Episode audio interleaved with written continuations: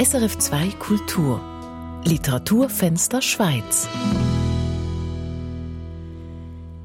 Jetzt, wo das Land stillsteht und auch alle Kulturveranstaltungen und Buchvernissagen abgesagt sind, wollen wir den Kulturschaffenden im Radio mehr Raum geben. Darum setzen wir in diesem zusätzlichen Sendefenster mitten am Tag einen Schwerpunkt auf die neuen Bücher von Schweizer Autorinnen und Autoren. Der heutige Gast ist Franco Supino. SRF Literaturredaktorin Britta Spichiger hat ihn in Bern getroffen und mit ihm über sein neues Kinderbuch Mino und die Kinderräuber gesprochen. Franco Supino, schön, dass wir uns trotz erschwerter Umstände hier im Radiostudio Bern treffen können, mit dem gebührenden Sicherheitsabstand natürlich. Sie haben Ihr Kinderbuch Mino und die Kinderräuber im Gepäck. Ich hatte bei der Lektüre das Gefühl, dass dieses Buch für Sie eine Herzensangelegenheit ist. Stimmt das? Ja, es stimmt. Ich durfte bei diesem Buch ganz frei wählen, was ich erzählen wollte. Und ich habe an, an die Enkel meines Vaters gedacht, die ihn nicht kennengelernt haben. Und ich wollte diese Geschichte ihnen widmen und deshalb habe ich sie aufgeschrieben. Wir wollen darüber sprechen in den nächsten rund 20 Minuten. Sie, Franco Supino, wurden 1965 in Solothurn geboren und wuchsen als Kind italienischer Eltern zweisprachig auf. Schon als Schüler haben sie erste Texte veröffentlicht. Ihr erster Roman erschien 1995 und seither haben sie fünf weitere Romane veröffentlicht. In den letzten Jahren dann haben sie sich zunehmend auch der Kinder- und Jugendliteratur zugewandt und das neueste Buch heißt, wie gesagt, Mino und die Kinderräuber. Es ist für Kinder ab neun Jahre. Darf ich Sie bitten, uns den Anfang der Geschichte vorzulesen? Ja, gerne. Also, Frau Preissig schaut in die Morgenkreisrunde. Wer möchte noch eine Feriengeschichte erzählen? Ja, Dunja? Dunja hat wie immer die Hand hochgestreckt. Sie wird wieder vom Besuch ihrer coolen Cousine aus Deutschland erzählen, wie sie in den Herbstferien aufs Jungfrau Joch gefahren sind und wie es da mehr Chinesen und Japaner als Berge und Schnee zu sehen gab. Ach, das haben wir doch schon tausendmal gehört. Mein Blick fliegt aus dem Fenster zum Kastanienbaum. Seine Blätter glitzern grün, orange, rot, braun, goldig im Sonnenlicht.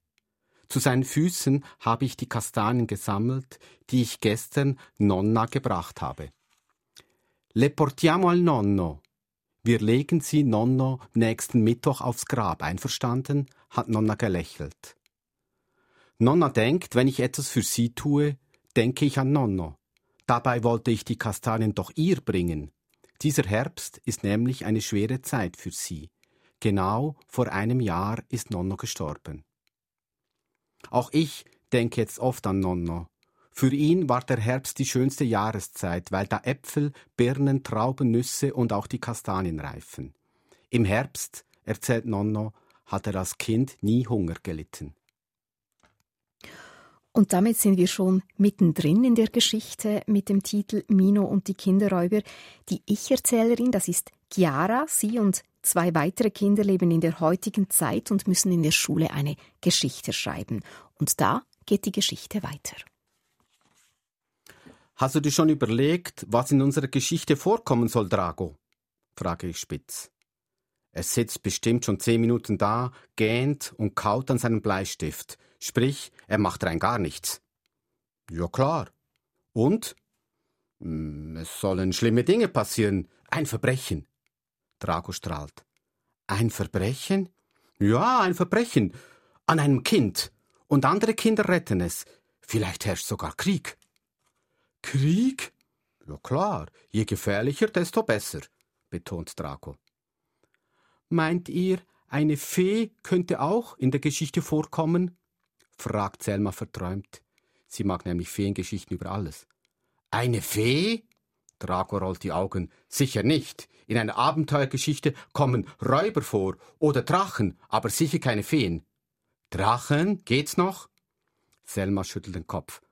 Drachen kommen nur in, in, in, in Fantasy-Geschichten vor. Feen doch auch, schnauzt Drago zurück und verschränkt die Arme vor der Brust.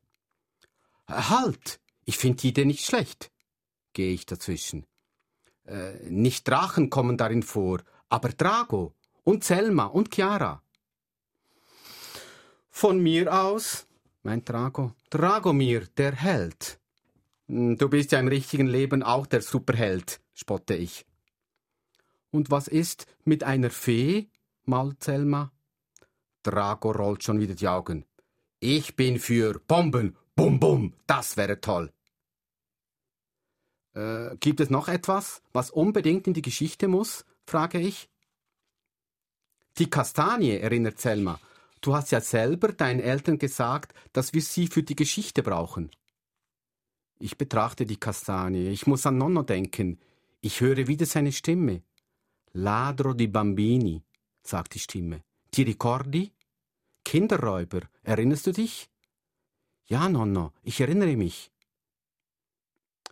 Ich habe eine Idee für eine Geschichte. Mein Nonno hat sie mir erzählt. Sie spielt in seiner Kindheit und handelt von einem Jungen, der von einem Kinderräuber entführt wird. Und wie heißt der Junge? fragt Drago. Ja, natürlich äh, Mino, wie mein Nonno. Kinderräuber? Ich weiß nicht, meint Selma besorgt. Ob wir das schaffen? Ich zeige auf die Wandtafel. Vertraut eurer Fantasie. Nonno wird uns bestimmt helfen denke ich. Also, Kinderräuber finde ich cool, meint Drago. Einverstanden? Selma, komm, High Five. Selma schaut auf. Sie nickt und wir klatschen ab. Dann schreibe ich auf das Blatt, das wir Frau Preisig abgeben müssen. Mino und die Kinderräuber. Eine Abenteuergeschichte von Dragomir, Selma und Chiara. Chiara erinnert sich an eine Geschichte, die ihr verstorbener Großvater Mino erzählt hat. Es ist eine Episode aus seiner eigenen Kindheit und mit viel Fantasie stellen sich die Kinder dann vor, diese Episode selbst erlebt zu haben. Sie treffen Chiaras Großvater Mino, als er ein Junge ist, während des Zweiten Weltkriegs, und erleben dabei den Krieg, die Entbehrungen und die Gefahr mit. Wie viel dürfen wir denn verraten von dem, was die Kinder erleben? Ja, es ist schon wichtig zu wissen, dass Mino in der Geschichte arbeitet bei einem Holzunternehmer, also ein, ein Waldbesitzer, der einen Forst hat. Und es ist Herbst und er wird eigentlich nicht gebraucht. In Neapel gleichzeitig äh, herrscht Krieg, die Alliierten kommen von Süden und es herrscht Arbeitskräftemangel. Also kommt der gerissene Geschäftsmann in Anführungszeichen Spatuzzo und sagt, ja, du brauchst ja den Jungen jetzt nicht bei der Arbeit, aber in Neapel, da, da bräuchte man Arbeitskräfte und er überredet den Masto Geppo, die, ihm die beiden Jungs zu überlassen. Die Mädchen aber, die will er nicht. Sein Spruch lautet, Weiber haben sie genug in Neapel. Und dann nimmt das Abenteuer seinen Lauf. Äh, wir wollen nicht allzu viel erraten davon, nur so viel vielleicht, dass die Geschichte gut herauskommt. Wie viel ist denn jetzt daran autobiografisch beziehungsweise hat mit dem Leben Ihres Vaters mhm. zu tun, Franco Supino? Ja, es hat, damit es hat in diesem Sinne viel damit zu tun, als der Protagonist, dieser Junge, der mit acht, äh, neun äh, schon arbeiten muss, dass das realistisch ist, dass ähm, so wie in der Geschichte der Vater ist in Kriegsgefangenschaft in Afrika und die Mutter muss das Kind und sich selber allein durchbringen und zapft fast nicht und das Kind muss arbeiten. Und da muss man halt schauen, wie kommt man über die Runden. Zur Schule geht er, wie gesagt, nicht. Er muss arbeiten gehen, Holz sammeln und diesem, diesen Master Jep unterstützen. Und ja, wie das halt ist, wenn, wenn einer mal ein halbes Jahr nicht am Tisch mit ist, ist das eigentlich ein, ein, ein Gewinn für alle. Auch wenn es traurig ist, aber man hat keine Wahl. Also, äh, wenn Kinder verschoben werden, Damals hat man gesagt, gut, der geht jetzt mal ein halbes Jahr weg und kommt dann vielleicht hoffentlich gesund wieder zurück. Heute würde man, aus der heutigen Optik, ist es halt ein Raub und undenkbar. Die Themen, die Sie ansprechen, die sind ja sehr vielfältig. Also es geht einerseits um die Trauer des Enkelkindes, um seinen Großvater, eben um Chiara, die wir zu Beginn der Geschichte gehört haben, die sich mit Kastanien an den Großvater, an den verstorbenen Großvater erinnert. Dann schreiben Sie aber auch über große gesellschaftliche Themen wie Krieg, Hunger, Armut, Arbeitslosigkeit. Und da frage ich mich, passt denn diese geballte Ladung Not und Leid in ein Kinderbuch? Mhm. Ja, ich glaube, bei Kinderbüchern, äh, es kommt ja nicht auf das Thema an. Es kommt nicht darauf an, ob man ein Thema anspricht oder nicht, weil die Kinder hören ja alles. Sie bekommen alles mit. Wenn ich Lesungen mache und frage, ja, wer hat denn schon mal etwas vom Zweiten Weltkrieg gehört? Dann gibt es kein Kind, das nicht weiß, was da ist. Mhm. Und die erzählen mir wahnsinnige Dinge. Nein, es kommt, und man muss auch über alles reden. Die Frage ist, wie redet man darüber? Wie erlebt man das? Und das ist das Entscheidende. Also ich halte nichts davon, gewisse Themen in Kinderbüchern nicht äh, anzusprechen. Umso wichtiger ist eben das Wie. Also, dass man schaut, wie wird das aufgenommen von den Protagonisten, wie ähm, wird die Wirklichkeit erlebt. Und da, das macht dann die Stärke oder auch die Schwäche eines Buches aus. Mhm. Die kürzlich verstorbene Gudrun Pausewang wollte Jugendliche mit ihren Büchern bewusst schockieren und sie dazu bewegen, gegen Atom, Krieg oder Unrecht zu protestieren. Worum geht es Ihnen? Nein, mir geht es nicht darum. Mir geht es darum, dass die Menschen in den Geschichten ähm, weiterleben. Ganz einfach gesagt. Also diese, äh, diese Geschichte hier erzählt von einem wahnsinnigen Umbruch, wenn man sich überlegt, dass die dass der, der Großvater eben zwei Jahre zur Schule gehen konnte und schon der Vater und die, und die Mutter sind dann, also beziehungsweise die Kinder sind dann schon Zahnärztin oder äh, Unternehmer. Also es geht ganz schnell, dass man in einer ganz anderen Welt ist. Und wie kann man das verstehen? Man kann nur verstehen, indem man sich erzählen lässt, wie das früher war und, und äh, so äh, ist das auch erfahrbar die Welt, glaube ich, ist nicht über Nachrichten erfahrbar, auch, aber anders, aber vor allem über äh, Erzählungen. Gibt es denn da trotzdem eine Grenze oder anders gefragt, ist den Kindern die Wahrheit immer zumutbar? Wichtig ist einfach, dass es am Schluss klar ist, es kann nicht schlecht ausgehen, weil der Nonno ist ja da. Der Nonno hat ja, ist ja in die Schweiz gekommen und es geht ihm gut. Also ich glaube schon, dass es wichtig ist, dass man sie nicht in diesem Sinne verunsichert, dass man ihnen eine Ausweglosigkeit zeigt. Also es gibt da schon Grenzen. Aber ich glaube, ich habe das Gefühl, dass ich in, in die, mit diesem Buch den Kindern eher Mut mache, weil ähm, sie sind ja sehr aktiv. Sie, er, sie erleiden den Krieg nicht, sondern sie wehren sich. Es geht sogar so weit, dass sie sich selber befreien können. Also das kann man auch sagen, kommt ja alles gut, gut heraus. Ja, das finde ich wichtig. Und ich, was ich auch noch wichtig finde, ist die Distanz. Es ist ja eine Geschichte in der Geschichte. Es ist nur so, wie man sich etwas vorstellt, so wie man etwas erzählen kann. Es ist nicht eine Reportage. Und ich glaube, das ist auch wichtig. So funktioniert Literatur. Hm? Man passt vielleicht Dinge an. Also ich finde, es ist ein guter Umgang, über Geschichte und über Erfahrungen zu reden. Was ich auch sehr schön finde an Ihrem Buch, dass Sie eben ganz anschaulich und nah am Alltag der Kinder schreiben. Also Sie flechten auch immer wieder unbeschwerte Momente ein, wie derjenige zum Beispiel, als die Kinder in der Geschichte entdecken, wie süß und lecker Nougat-Creme ist. Also ich glaube, diese ganz konkrete Anbindung an die Erfahrungswelt der Kinder ist wahrscheinlich auch eben ein guter Zugang zu schwierigeren oder schweren Themen. Genau, das finde ich auch. Also es ist, ähm, äh, also mir war wichtig, auch heitere Momente einzubauen. Ich habe es am Anfang so aufgebaut, also äh, ich habe es versucht einzubauen, im Sinn, dass, das, dass sie dann schon, als sie wieder ins Schulzimmer kommt, als sie ein bisschen traurig war, kommt sie gar nicht nach, warum die anderen Klassenkameradinnen sie so komisch anschauen. Dann denkt sie, ah, ah, die denken wahrscheinlich, ich bin immer noch traurig wegen Nonno. Aber dabei ist es ja vorbei. Mhm. Ich glaube, Kinder funktionieren so. Mhm. Ja, und, das, und das ist auch wichtig. Also ich finde auch, es muss lustige Momente, es muss erheiternde Momente haben und vor allem es muss lebendige Momente haben. Ähm, man muss das Leben gestalten. Kinder machen das eigentlich. Sie haben vorhin gesagt, äh, in diesem Buch wird auch sichtbar die Entwicklung, die die Familie selber durchgemacht hat. Also Nonno, der unter schwierigsten Bedingungen aufgewachsen ist und mithelfen musste, die Existenz der Familie zu sichern, bis zu der Generation der Eltern, die jetzt eben als Zahnärztin oder Unternehmer in der Schweiz äh, leben. Also die, sie, sie beschreiben da auch den Prozess, den eine Familie durchgegangen ist. Die Kinder in der Geschichte erleben das, erfahren das. Was lernen sie daraus? Ich glaube, sie lernen daraus, dass man, äh, äh, sie, sie lernen daraus eine eigene Art und wahrscheinlich die beste Art, wie Kinder Geschichte äh, erfahren können, indem sie ganz einfach ihre Großeltern fragen. Du, wie war das eigentlich? Also wenn ich wissen will als Kind, wie war der Zweite Weltkrieg zum Beispiel? Wir haben die Großeltern, Urgroßelterngeneration, die das weiß und die kann darüber reden. Ja, was, was hattest du damals für eine Not? Wie war das? War das wirklich so schlimm? Wenn ich das im Fernsehen sehe, dann sagen sie, ja nein, das war das. Ja, schlimm war eigentlich, dass ich nicht wusste, wo er war. Ähm, nein, eigentlich war es eigentlich nicht, nicht so schlimm. Wir sind ja jeden Tag zur Schule gegangen, dass man das so verständlich machen kann und so kommt man sich auch näher. Das ist eigentlich das, das, also das sollte eigentlich über das Buch hinausgehen. Das wäre so meine Idee gewesen.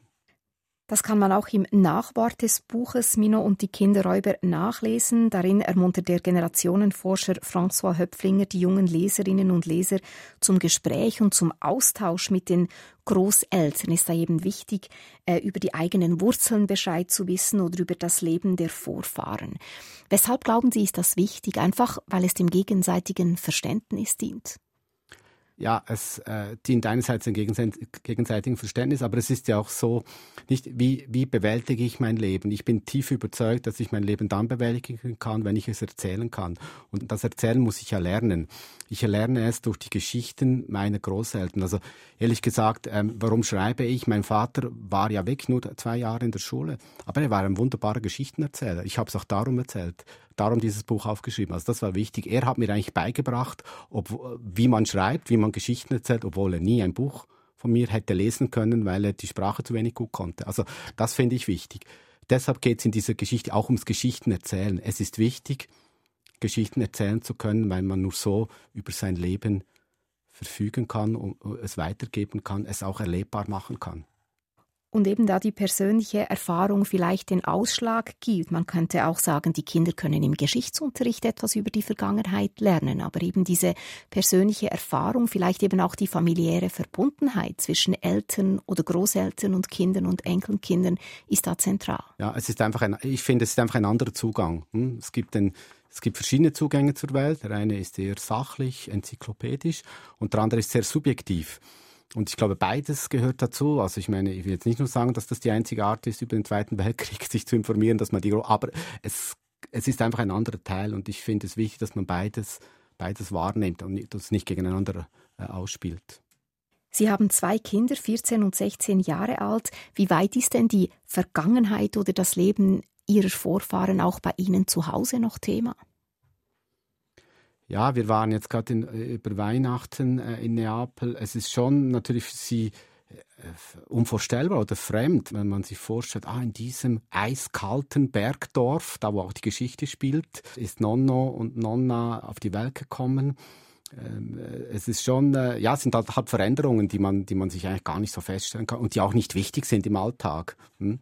Also die ganze Frage mit den Wurzeln muss man nicht überbewerten, aber es zeigt einfach, dass Menschen äh, wandern, dass sie ganz in anderen Zusammenhängen sind und dass die Welt sich sehr, sehr schnell fast von einem Tag auf den anderen verändern kann.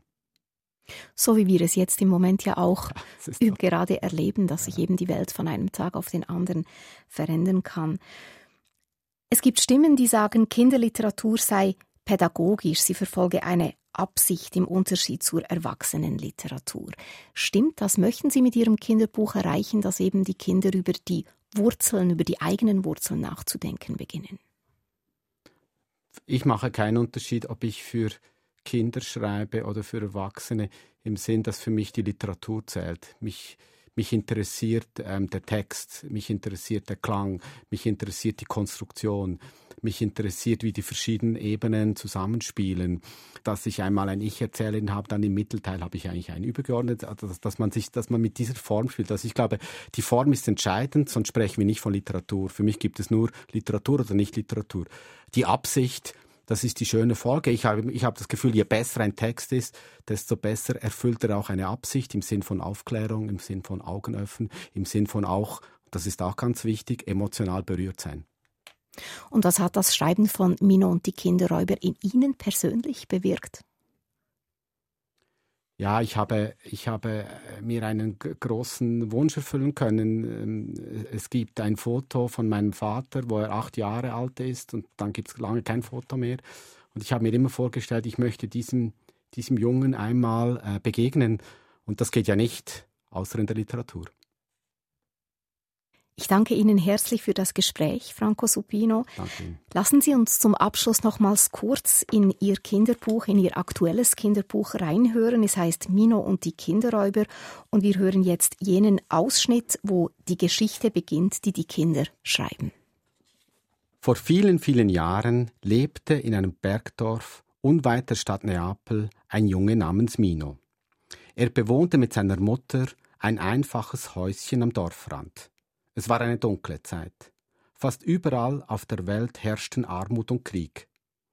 Minos Vater musste, als Mino noch ein Baby war, in den Krieg nach Afrika ziehen. Dort kämpfte er, bis er bei einem Gefecht in der Nähe einer Stadt namens Asmara gefangen genommen wurde. Ich bin in einem Wüstengefängnis. Man behandelt mich gut. Wenn der Krieg vorbei ist, kehre ich zu euch zurück, schrieb er seiner Frau und seinem Sohn nach Hause. Mino und seine Mutter waren bitterarm. Die Mutter baute auf dem kleinen Feld hinter ihrem Haus Gemüse und Weizen an. Sie hatte ein halbes Dutzend Hühner, einen Hahn, vier Ziegen und gegen den Berg hin, der gleich hinter ihrem Garten anstieg, standen ein paar Kastanienbäume. Das war alles, was sie zum Leben hatten. Oft wusste die Mutter nicht, womit sie sich satt essen sollten. Sie war immer verzweifelter, so dass sie eines Tages, als Mino acht Jahre alt war, ein Herz fasste, ihm nach einem besonders spärlichen Abendessen beiseite nahm und zu ihm sagte Du Mino, Mastro Geppo, der den Forst bei den Montagne Finali betreibt, hat mir gesagt, er könne auf seinem Betrieb jemanden gebrauchen, der ihm zur Hand geht. So viele Männer sind im Krieg und er ist alt und kann die viele Arbeit nicht mehr alleine leisten. Du könntest etwas dazu verdienen. Muss ich denn nicht zur Schule, Mama? fragte Mino. Ich habe mit Lehrer Mariani gesprochen. Er versteht unsere Situation. Du hast ja lesen und schreiben gelernt. Alles andere kannst du dir später selber beibringen, hat er gesagt.